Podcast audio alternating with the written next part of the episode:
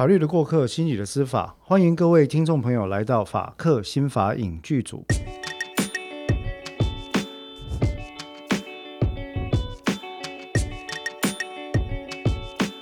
好的，那么今天呢，我们要聊的影剧这一部，我想啊，在不好意思啊，先自我介绍一下，不好意思，我们我们不是现场的，哎，我们算现场录音嘛，哈，我们是现场录音，但是延迟播出了。那因为每次录的时候呢，有时候就难免会忘了介绍主持人啊。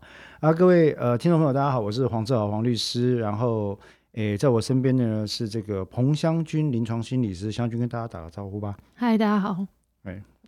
你连我是湘君都没讲，因为你刚不是讲了？好，没关系，因为我想问你，一字呃，惜字如金，一字千金，这样。你会觉得自我介绍很尴尬吗？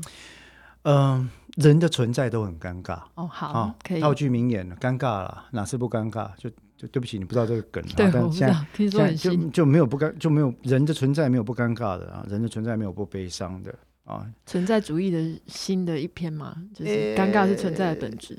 嗯，其实到最后演变成奋斗才是存在的本质啊，虚无跟奋斗，一个存在可以演出两个不同的这个路啊。但是言归正传呢，我们今天已经到了我们这个法克新法影剧组的第九集哦。那这个第九集呢，其实我想说，我们来聊聊台剧吧。台湾的剧啊，这个台剧，我想这部台剧，诶，前几次几乎从湘军加入开始，我所问的每一部电影，毫无例外，湘军都是没有看过，对不对哈？对，完全拢共估的这个状态了。但是今天这一部，我想湘军应该是看过的，为什么呢？因为这个剧的剧组曾经来过我们事务所。对，有这个我有看。对，这个有看了哈。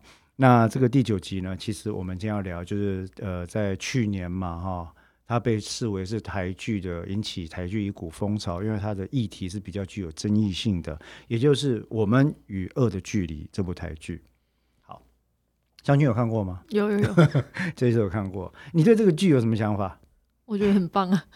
啊？为什么？为什么会觉得它很就单纯觉得很棒而已吗？我觉得很棒，因为它里面把每一个角色，就是不管是被害者家属、被害者，里面有被害者吗？有啊。对对，家属，然后加害者，他都把他们就是描绘的很立体，多面向的描绘。对对，而且我觉得最重要的是他们受苦面向的这个立体，它不是一个猎奇的。嗯，它不是一个猎奇的。对，然后我觉得田野做的很认真啊，就是像呃有关精神病跟病房。病房，然后还有对精神科医师，我觉得这是少见的，就这个部分来讲是好少见的好作品。呃，律师的部分就不太准确了哈。律师的部分就看你，律师的部分那律师有点热血，但我单就精神医疗这一部分，比如说精神科医师上节目所说的话，就是从来没有一个剧，应该目前为止没有看过，嗯，可以这么中规中矩的呈现。比如说他上节目的时候，他有提到说很多问题。他没有办法，他不会很直接的回应一个大家想要的答案。是，他会告诉大家说，有些问题他是不能回答的。确实，这个对我们来讲是很需要赞赏的一件事情。对，因为不，其实我要讲一件事情。其实我们在先前的节目一直不断的跟大家灌输这个观念：，不管是法律、司法、法学，或者是科学，哪一个科学，自然科学或行为科学，它都有界限。唯有理解到自己界限了，才是一个好的、正常的一个学科领域啦。对啊，但大部分的影剧作品。我 我都觉得，就是精神科医师啊，要不然就是心理师，要么很变态，要么很废。这个就是因为你刚刚提到，我觉得这些人哈，不管是律师、心理师、检察官、医师、法官这些人，因为他们处理的都是跟人性黑暗面相关的事件，所以很容易就会被采取你刚刚讲的那个猎奇的观点，啊，或者是窥淫的观点，就是说，哎，好像我要从这个东西来看。那就像我们前次聊的嘛，我们在聊到。杀人回忆的时候，其实最多人注意到最后的，并不是里面的阶级或二元对立，或者是女性受到压抑的这个角色，嗯，而是呃杀人者他的内心到底变态的病理状况。那大家却又不肯用一个病理学的焦点来看，而是说他会用一个我们讲到叫 voyeurism，那是窥淫的状况来看这事，所以那个是很可惜的哈。那诶，我们与恶的距离呢？其实我们还是依照我们惯例来讲一下这个戏的一些基本资讯啊。我想有可能在台湾这部戏近几年看过的人比较多。那我们与恶的距离，它的这个英文名字叫做《The World Between Us》啊，我们我们之间的世界了，我们之间的距离到底有多远啊？在二零零三年，哎，二零一哎，二零零三年上映吗？二零一三年上映吗？嗯，去年不是吗？去年一月二零一九年上映。对。那它它基本上来讲就是呃中文哈，然后呃前后是几集十集嘛，对，前后大概十集左右啊。那由这个 HBO Asia 跟这个 Catch Play 的两个公司来共同发行啊，公司这边当然也是有公司的这个行动网站跟公司的赞助。那这部戏的导演呢是我的朋友林君阳先生啊，那编剧呢是一个呃非常棒的一个大姐啊，那个吕思源石原姐。那本剧的演员包括了贾静雯啊、温升豪、吴康仁跟陈宇等等，那其他洪都拉斯。其实我觉得里面非常多演员的演出都很令人惊艳。哦，林哲熙啊，哦，林哲熙真的很对棒，林哲熙真的他演的真的是，因为他们取景在我以前工作过的地方，嗯就短暂工作过，就是巴黎疗养院。巴黎，然后看到他的演出，真的会想起当时的那些病人。对对对，跟我们在案例里面所接触到的许多人，其实都可以或让我们有这个提醒的想法哈。那这个剧其实它主要是说，主题应该是说它融合了在二零一零年代台湾有发生一些相当多比较社会争议的一些案件了。其实我们也不会研，就是取材自包括可能被劫杀人案啊，或者是视觉失调杀人事件等等。那这些东西呢，其实大概就是它，我我为什么我们会这么熟，是因为。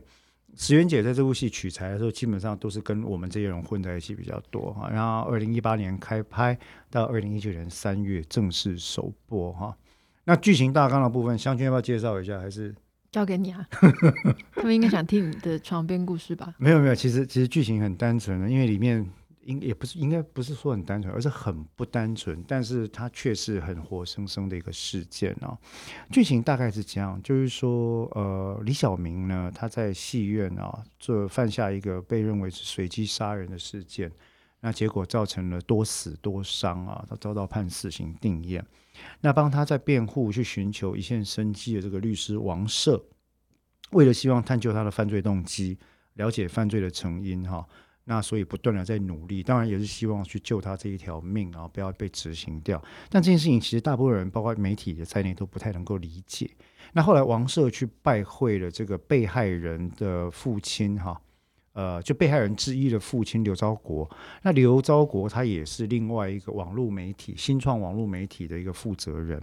那么王社去拜会他，主要就希望说，诶，他可以能不能制作一个跟连续杀人或随机杀人相关的这个议题。的一个呃，应该说调查报道或者系列的报道。刘昭国本人其实虽然作为被害者的家属啊，但是他的新闻魂哈、其实是比较愿意做这样的事情，去检视事件背后成因。但是同时呢，刘昭国的太太，也就是在这个另外一个有线新闻台的这个宋乔安宋总监哈，那因为呃丧子之痛。也加上他个人跟刘昭国之间的婚姻状况，让他完全没有办法接受这样的概念啊。那本来就已经岌岌可危的婚姻，其实是越来越应该说是呃状况越来越不好，连带也波及到这个他们二位的剩下来这个女儿哦，她的行为也出现失序跟偏差的状况，还有员工，还有员工哦，那整个家庭其实就是整个都是应该说是微微呃，就是有点。危险了哈，那呃，同时呢，在这个宋乔安所任职的这个新闻台里面工作的这个大支啊，其实改了名字。他原本是谁呢？他原本就是这个案件的凶嫌李小明的姐姐，姓李，叫李大芝啊。那后来嗯，辗转改了名字之后，进入了新闻台，在宋乔安的手下工作。那他的父亲、母亲则是因为呃媒体跟舆论、民意等等的一再催逼，后来不得不就是远离都市了哈，就避世搬到没有人认得出他们的地方哈。那靠着这个这个妈妈出去卖东西来为生，那爸爸大概就是处于一个比较颓废的状况。那大芝的室友呢，应思月其实是一个乐观开朗的人，但是他的弟弟应思聪也是一个视觉失调症的患者哈。那也受到这个视觉失调症症状的这个，包括妄想等等啊，去呃造成他的一些适应性跟功能性的影响。但是他一直有在电呃在电影跟艺术创作方面的梦想，一直在努力。可是同时又受到这个疾病的影响，所以非常非常的痛苦。然后这个应思聪的诊断医师、精神专科医师林一俊哦，跟他的太太也就是同样一个医院的社工师宋乔平，宋乔平其实就是宋乔安的妹妹。那也后来也无端这被牵扯牵扯进来这个漩涡里面，包括后来应思聪因为疑似视觉失调症影响所造成的一系列风波啦。那所以你看这个剧情的大纲，坦白讲，我觉得这个设计真的是有够难写。我我其实我在想，有机会的话，下一集如果石原且愿意，我很想找他来问一下这个事情，就是到底是怎样的脑筋会想出这样的剧本？真的很难写啊！你我我为什么说他做了很久的田野？我我知道他做了很久的田野，但是你看他那个主视觉的那个海报里面，他就是把一二三四五六七七个主要角色，每个人等于是撕了一条，露出一部分的表情，把它拼贴在一起。那我觉得这个当时这个主视觉设计的非常好的理由，是因为每个人的表情里面都展现了这个角色一丝的无奈。那那个人物弧线的。构建哦，也相当相当的不容易哦。那所以你看，其实这里面，我觉得这个戏当初写的时候，它的困难点在哪里？它很可能就像，就像我们一开始讲的，它很容易就会被写成一个窥奇的剧。嗯，哎，为什么要随机杀人？他是不是心理变态？他是不是精神变态？啊，黑暗系列的剧。那另外一方向，它有可能被写成是一个，呃。热血沸腾到不行，但是没有苦痛的正义直人剧，嗯，这也很扯。例如说，坦白讲，里面有一个角色王赦，我知道王赦是很不受欢迎的一个角色啊，真的吗？我以为他很爱他。不不不，完全相反，我听到的风评都是负评。哦，什么样的负评？负评包括说，怎么可能会有这样的律师？哦，怎么会有人要做这些事情？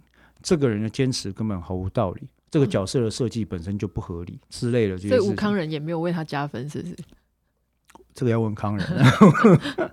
但是我那时候，我我认为康仁的演绎对这个角色，他其实自己有讲一段，他说他对这个角色的演绎，其实其并不是要去模仿任何人，而是他认为这个角色就会是这样的一个人。嗯，但是他自己的演绎，我觉得其实我是觉得演绎的很好的一个角色，因为他把。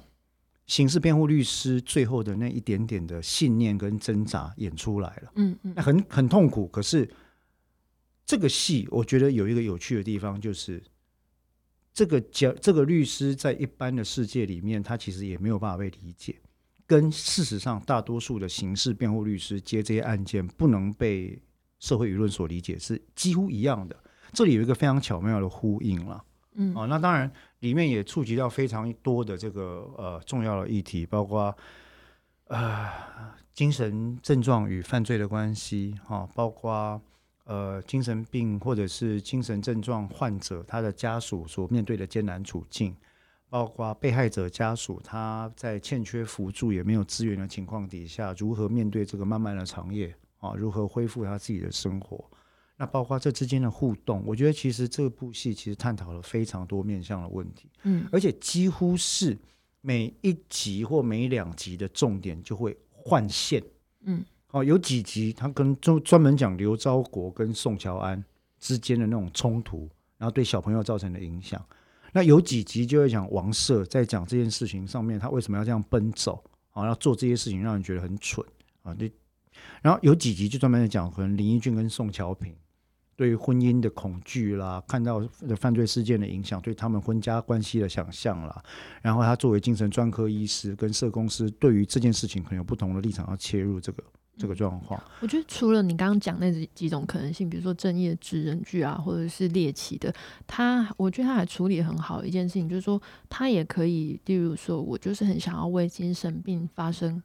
我就是很想要说有关加害人的部分。对，那但是很多时候，我觉得人的认知功能，大概很多人都只能处理到，就算我去写，我可能也写不出来。就是说，比如说我想要着重特别热血在这个部分，我可能就会把其他人统统都妖魔化。对，就是要么把加害人跟精神病妖魔化，要么就反过来。嗯嗯。那但这一部剧，我觉得它很温柔的地方就在于，就是每一个角色他。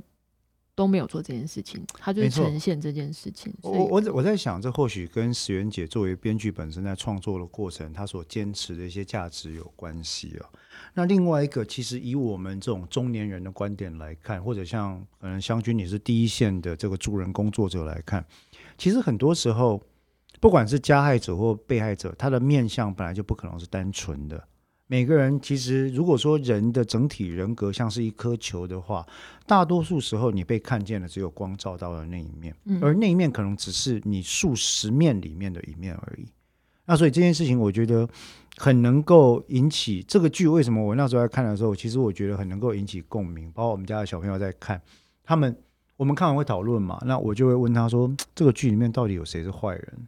没有人是坏人。”可是我们很常需要这个问题的。对我们，谁是好人？对我们社会需要去 identify 谁是好人，谁是坏人。可是有没有可能，其实社会上存在天生坏、邪恶、卑鄙的人，其实并没有真的那么多，而是大家某一个程度上都是被环境牵引到不得不的一个地步，才做出了那当下的事情。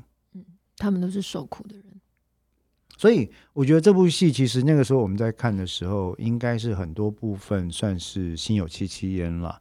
那至少说我自己也办理刑事案件，然后也有过一些类似的状况。其实看的时候感觉上是会觉得非常的心酸，这个是可以理解的。那在这里面，其实我觉得今天这个今天我们在聊这个戏哦，就当然有很多主题可以聊，可是我觉得。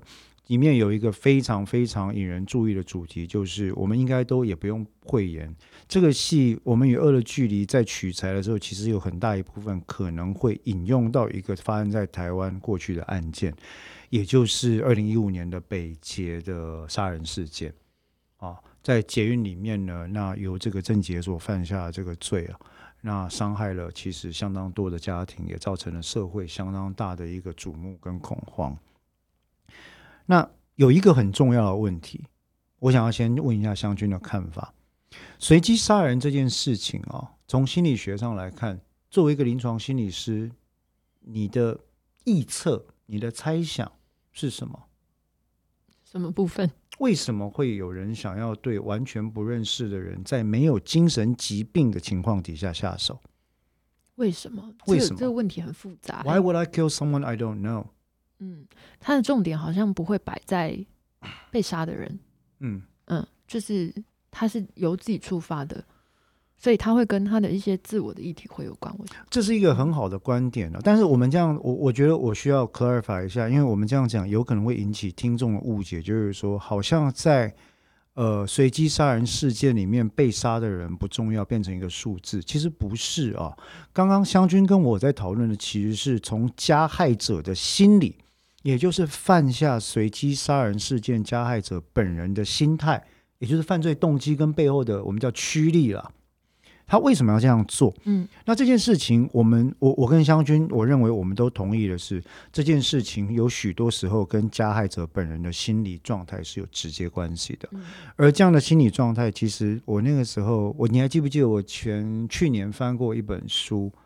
暴力电玩跟随机杀人事件的关系，嗯，那我也讲，我说那那本书里面序我就说，我说其实这本书的观点有一些地方我并不认同，采证可能也不够严谨，推论可能有点跳啊，但是有些地方我认同的是，它里面对于有关于随机杀人事件的主谋或者加害者的一个心态描绘的非常非常的细致，而且采证是详细的。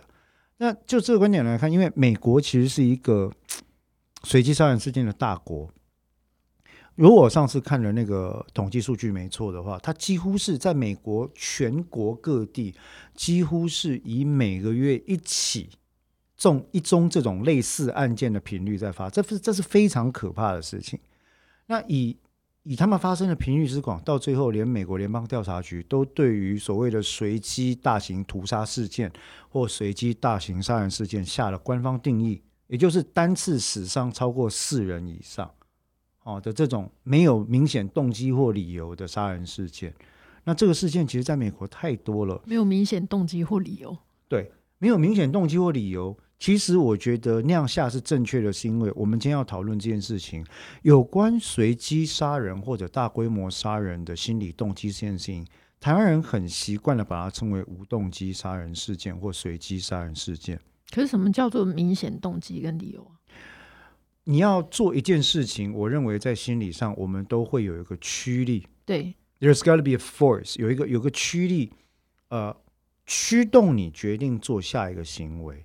那这个跟我们一般讲的犯罪动机并不一样。嗯我们一般在犯罪上讲到犯罪动机，不外乎情啊、财啊、色欲啊、仇恨啊等等这些东西。那它是一个明显的拉力，嗯拉力就是说，我就是为了换得这个我，为了追求那个目的嘛，我为了要复仇，我为了要抢钱，我为了仇恨，我为了呃性关系，我为了要取得支配地位，我为了要怎么样怎么样，所以我为了那件事情，我被吸过去，那是一个吸引力的关系，所以你看不到他杀人之后他可以得到什么。表面上看不到。嗯，但是我认为，在大多数的随机杀人事件，如果你进行分析，再把你会发现，这些大多数的随机杀人事件，尤其在美国，我们随便提啊，德州大德州大学校呃钟楼校园枪击事件、维吉尼亚理工大学杀人事件、科罗拉多州黑暗骑士杀人事件、山迪胡克小学杀人事件、纽镇杀人事件，我可以一直念下去。嗯每一次的死伤人数都是动辄十几人、动辄十几人的状况。你会发现，除去了 psychosis，呃，就是精神疾病或精神症状的明显影响之外，这里面大部分的人其实很少人是有非常严重，我们在精神卫生法讲所谓的严重病患的程度。嗯那反而很多时候，他们呈现的一个倾向是，一般呃俗话叫做孤狼嗯 （loner） 啊。呃，有些人可能过去有被霸凌的状况，有些不一定有。有些人可能疑似有一些类似精神症状或轻微的情感疾患，或者是神经或发展类类群的疾患，然后自闭等等，但也不是必要条件。嗯重要的是什么呢？唯一一个出现在这些人生活中的共通条件是他们的疏离程度，嗯他们被 alienated，被疏离了，啊，被外化了。嗯 alien 这个字本来就是外面的嘛，被 alienated，他们不是主动。如果我主动的话，那是我把我自己跟你们 isolate，对不对？以我为中心把你们隔离叫 isolate。可是他是被 alienated，他是被隔离开来的。那被隔离开来，因此他只好被迫把自己为了我认为那是一个自我赋权的机制。既然你要排斥我，你要排除我的话，我就把自己隔绝起来，来表示我有一点点的自主权跟主体性的地位。嗯不是我，不是你们不要我，是我不要你们，对，我看不起你们，你们不要我，我也不要你们。好，在这种互相厌弃的情况底下，其实一开始通常他是被一个小社群排斥，对不对？那因为对应这样的小社群排斥，它所产生的 coping strategy 是，那我也来排斥所有人，嗯，你们都不懂，对不对？维持自己的自尊啊，于是乎，他忽略了可能从其他社群对他伸出了援手，或者是联系，创造新的联系跟羁绊的可能性。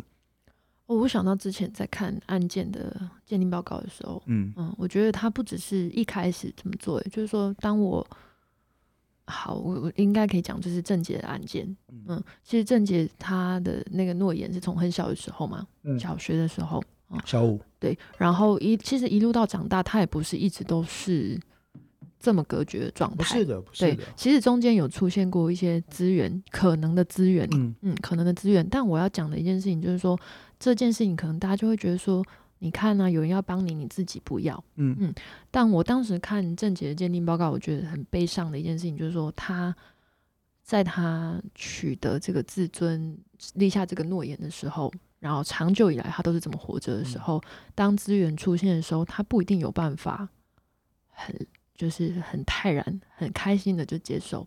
用一个比较具象的比喻，我认为那个厚厚的冰层要融化是需要时间的。嗯一旦我建筑了一个冰雪堡垒，把我跟你们隔离起来之后，你们在堡垒外面想要伸进橄榄枝，或者想要用手触及我，可是触及的是冰层，冰层的融化需要时间。嗯，而且我当时觉得，这当然是我的臆测啦，就是我当时看到这个报告，我觉得很悲伤的事情，就是说，有的时候我们觉得我们付出的是善意，然后但对这个长期把自己关在冰层里面的人来说，我接受这个善意，它不是一个那么直觉的事情有的时候我我立刻你善意来，我立刻就接受，立刻就所有的冰层都融化，这个其实对我来说是一种风险。是啊就，是我会有一个赤裸的风险。如果我冰层一融化，发现伸进来的不是善意，是刀的时候怎么办？对，嗯，而且很多刀是有善意的伪装的。对，又或者是说，那如果我现在很轻易的就接受，那我过去的这几年的自我是什么？嗯嗯，我的主体性在哪里？对这件事情，我觉得是很里面让我觉得最悲伤的事情。是，确实没错。那其实我我要讲说，在这样的情况底下，不止在这个案件，我们说分析了美国，分析了日本法务省，分析了我们台湾，分析了加拿大跟欧洲出现的所有类似事件，几乎我们可以看到一个轨迹，这个轨迹非常的类似，就是。这一类类似案件的加害人，除去真正是被洗脑或者政治狂信者的恐怖攻击行为，那是 terrorism，那是恐怖攻击，那是不一样的。但如果不是那样的人进行大规模的随机杀人的事件的时候，在后面几乎我们总嗅得到那么一丝悲伤的气味。嗯，这样讲的意思，并不是说他们做的行为是对的，也不是说他们做的行为应该被呃原谅或者被歌颂，这个都不是，完全不是，完全不是。这行为是大错特错，没有人有资格伤害别人跟剥夺他人的生命、健康、身体任何权利，所以这是错的。嗯，问题是，当你深入这个案件的脉络的时候，你会看到那个颜色其实是非常悲伤的。所以他是错的，但是他是可能被理解的。这个错被固化了。嗯，在他先被别人 alienated 隔离，后来再自己去隔绝他人的双重隔绝关系里面，这个错变成了他赖以为生的主要信念。嗯，他他如果不执行这个错误的行为，他自己他连自己隔绝他人的最后一丝主体性都没有了。这个错是跟他最亲近的东西。对啊，因为你你连我自己都看不起我自己了嗯啊。那当然，这个地方就会有很多可能，就有很多这个乡民或朋友会讲说：，那你你你如果真的这样的话，你就自杀死一死就算了哈。那当然，我我我理解大家有这个素朴的正义观或者会愤怒这种事情，但事实上来讲，并没有那么容易。为什么？因为我要讲一件事情是无声的呐喊这件事情。我自己在我自己在。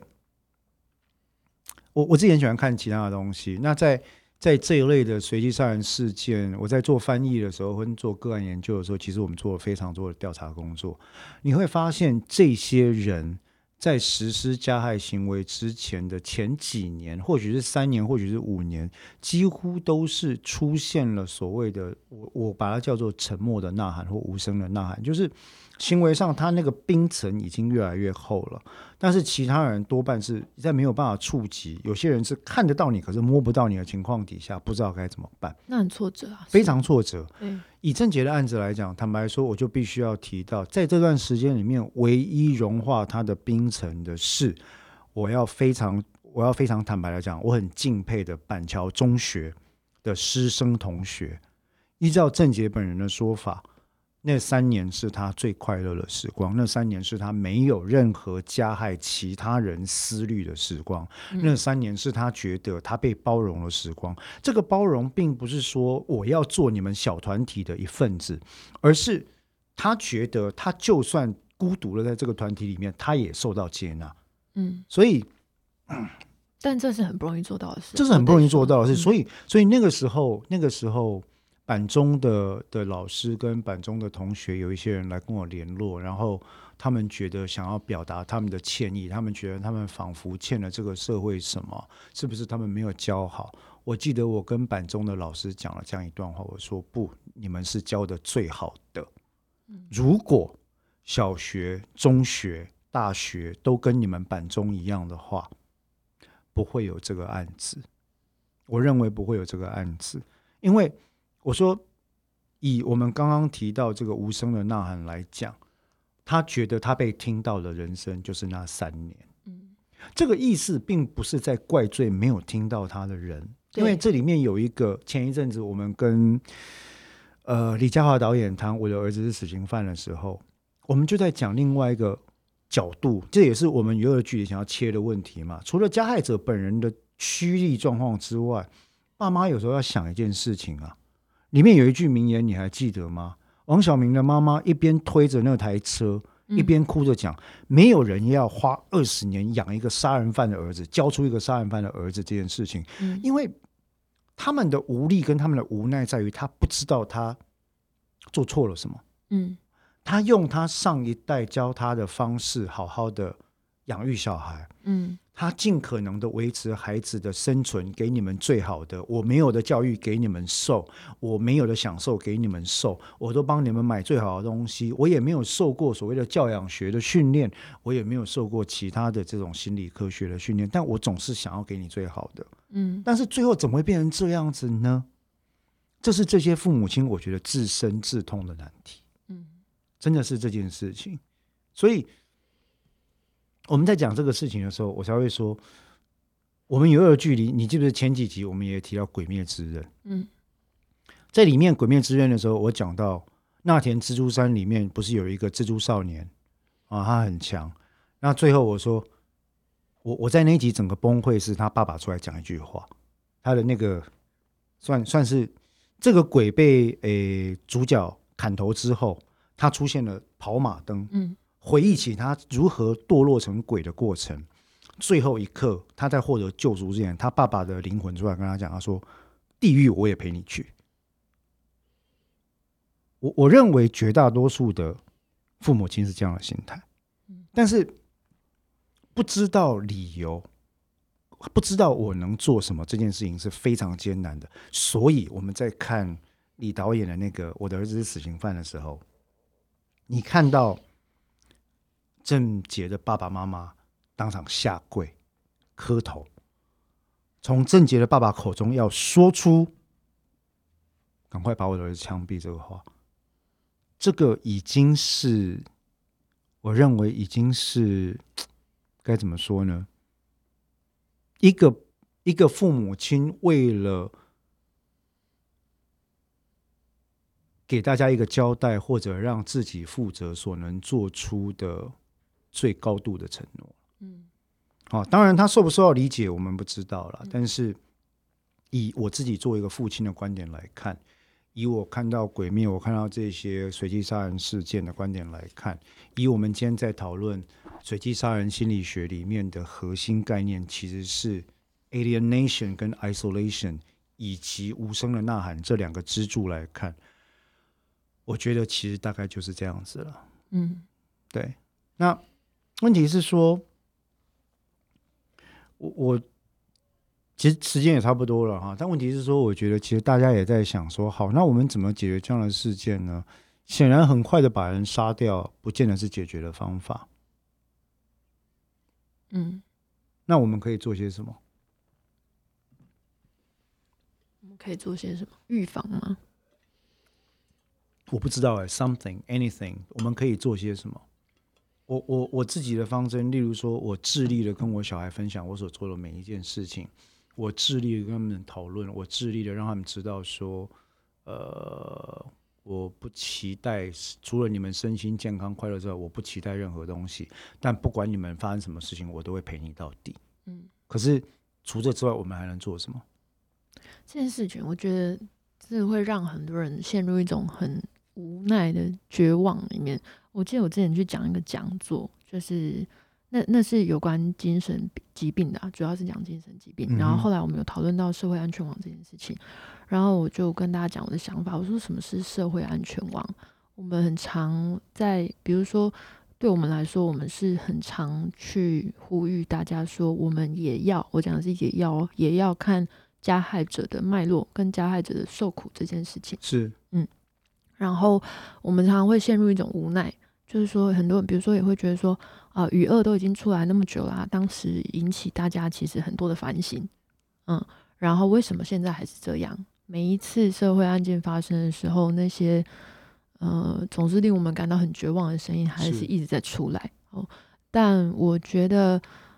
我那时候就跟大家讲说，我觉得还是不要放弃这件事情，嗯，因为那些被同理到的人，也许他没有，他不是那么讲话那么大声的人，他也许默默在看着这些，但他在一片的骂声里面，他会看到几还总还有几个人在为他说话，是总还有几个人理解他的苦，总还有人几个人有意愿愿意理解他的苦。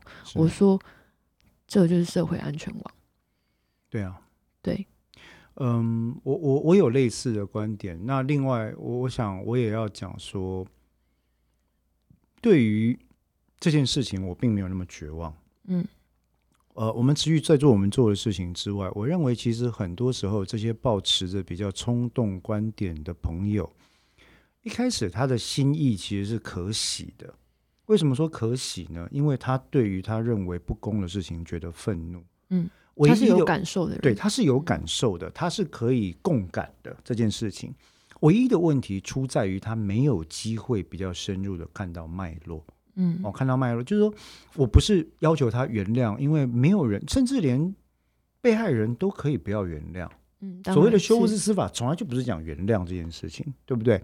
那我在不原谅的情况底下，有没有可能我怀着救责之心，去仔细的看一看这件事情发生从头到尾的脉络究竟是什么？嗯至少有一件事情我们可以做的是，我们展望未来，可以不要用类似的方法，或者类似把类似的病因抓出来，不要再造成类似的结果。嗯我觉得这个是重要的。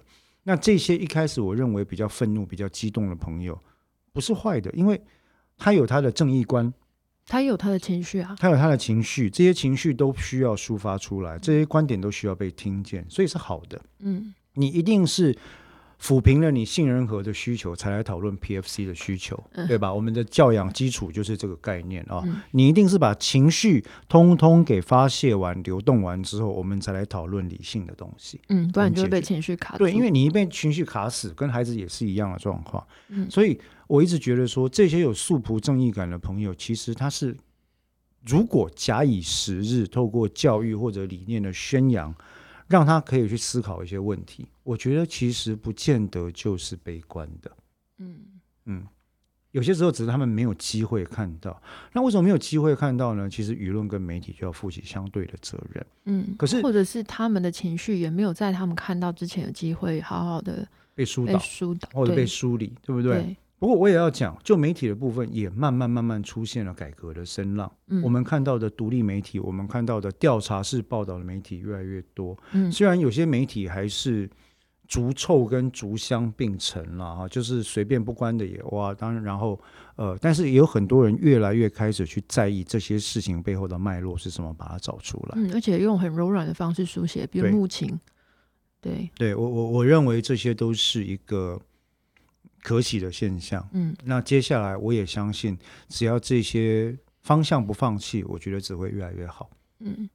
好，那我觉得嗯就是可以澄清一点，就是说我们在讲说，呃，比如说这些人生命中漏接他们的那些人，嗯，我觉得可以重申一次，就是比如说我们刚才讲板中以嗯外的那些求学阶段，其实听起来真的很像在责备他们，对其实不是那个意思。对。但我要讲的是说，当你真的遇到那个人的时候，或者是你是精神病患的家属，很多时候我们会觉得说，哦，好像会会落入一种说，我们都来理解他啊，然后有点去，有点像是间接的在责备说这些人没有接住他。嗯，但我要讲的是，作为他们身边的人，你感到很挫折，或你最后放弃，或你当时会去疏离，会去保护自己，这些都是可以被理解的。但只是说，当时这些人可能他也需要其他的资源没有，错，他也需要同时被看到。没有错，没有嗯错。那这层层的没有被看到，最后就造就了这样的结果。所以有关于这件事情，其实我要提到另外一部作品，是我非常喜欢的一位漫画家，叫浦泽直树，日本人哈，他有非常多优秀的漫画。他近近十年我觉得很受人注目的一部漫画，应该是我我自己很有感觉的，叫做《怪物》。它里面用了一个假设啊，这个假设是什么呢？犯下多起连续杀人案的一个人，其实透过犯罪的方式在进行呼救。嗯这个呼救，其实我我不爆雷啦，里面是关于一对双胞胎的故事，还有一个被放逐的医师在追寻自我的故事。那故事大概就是说，有一个双胞胎里面的哥哥，然后被开了枪，枪子弹卡在脑里面，然后这个医师呢，因为正是荣华富贵都要靠近他的时候，然后他在那个当下决定要帮小孩动手术，而不是让打官想要动手术。结果后来他被赶出医院，救活了这个孩子。可是没想到他救了孩子，后来变成了杀人魔。嗯那他展开了一个自我救赎之路，他要去 hunt 这个杀人魔，他才慢慢发现所谓的杀人魔或者连续杀人者背后当年可悲的脉络是什么。嗯这是部非常好看的漫画，也让我们想到今天我们在谈我们与恶的距离的时候，对于随机杀人的心理学这件事情，其实我还是想要跟各位简单的在节目直接结束之前整理出两个点，让各位思考一下。第一个就是 alienation 跟 isolation。alienation 是我们把人家从外部隔离起来，我们去排拒或拒斥某一个特定的人或群体。哦，这完全就是多元跟包容的相反。而 alienation 霸凌就是一种相当明显的 alienation。那 alienation 的相对则是什么？被排斥、被拒斥的人，他会慢慢发展出一个对应机制，就是以我为中心对所有人的拒斥，就叫 isolation。iso 是以我为中心嘛？嗯，好，所以这是第一个观点。我们如何避免 alienation 隔离他人跟自我隔离的一个这种发展？第二个，无声的呐喊这件事情，很多时候日常生活的这些。林林总总、令人精疲力竭的大小事件，会让人连呼救都失去力气。我们如何尽可能的，呃，可能自己也很累，但我们如何尽可能的，在必要的时候伸出一点点的援手，去 reach out 这件事情，去听一听别人的呐喊，或者是别人的呼救，我认为会是有意义的一件事。哦，当然，这个前提是我们也需要保护自己。这个前提是我们也需要照顾到自己的身心安顿跟情绪的需求，而不是无止境的自我燃烧。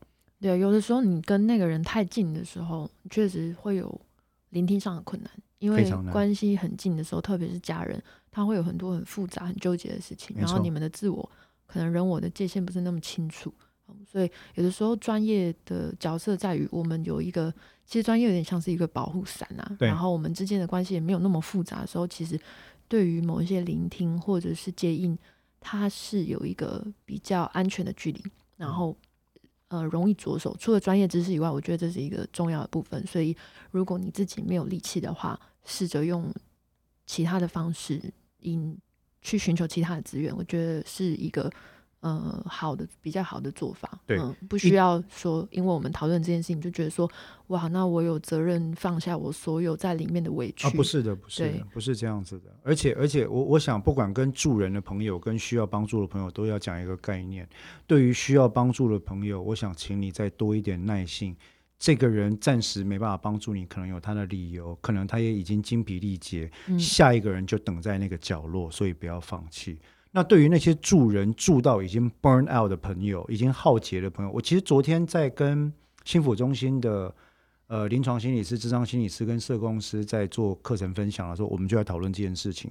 第一线的助人工作者几乎毫无例外都出现认知跟情绪完全耗竭的状态。嗯，有时候很麻木，真的，对，就是你漠然了，对，然后它是一个 burn out，就是你整个人燃烧殆尽，要不然你就 over burn。对对，那我说，请大家务必注意这件事。专业这件事情，有时候要求你画出 buffer 隔离区，画出一个 boundaries，它并不是要你装的冷冰冰，而是要你保护自我的存在。嗯，就是说，假设我们人是一个可以燃烧的一个一个球，好了，有外面的这一层燃烧之后，它是可能再长出来的，所以。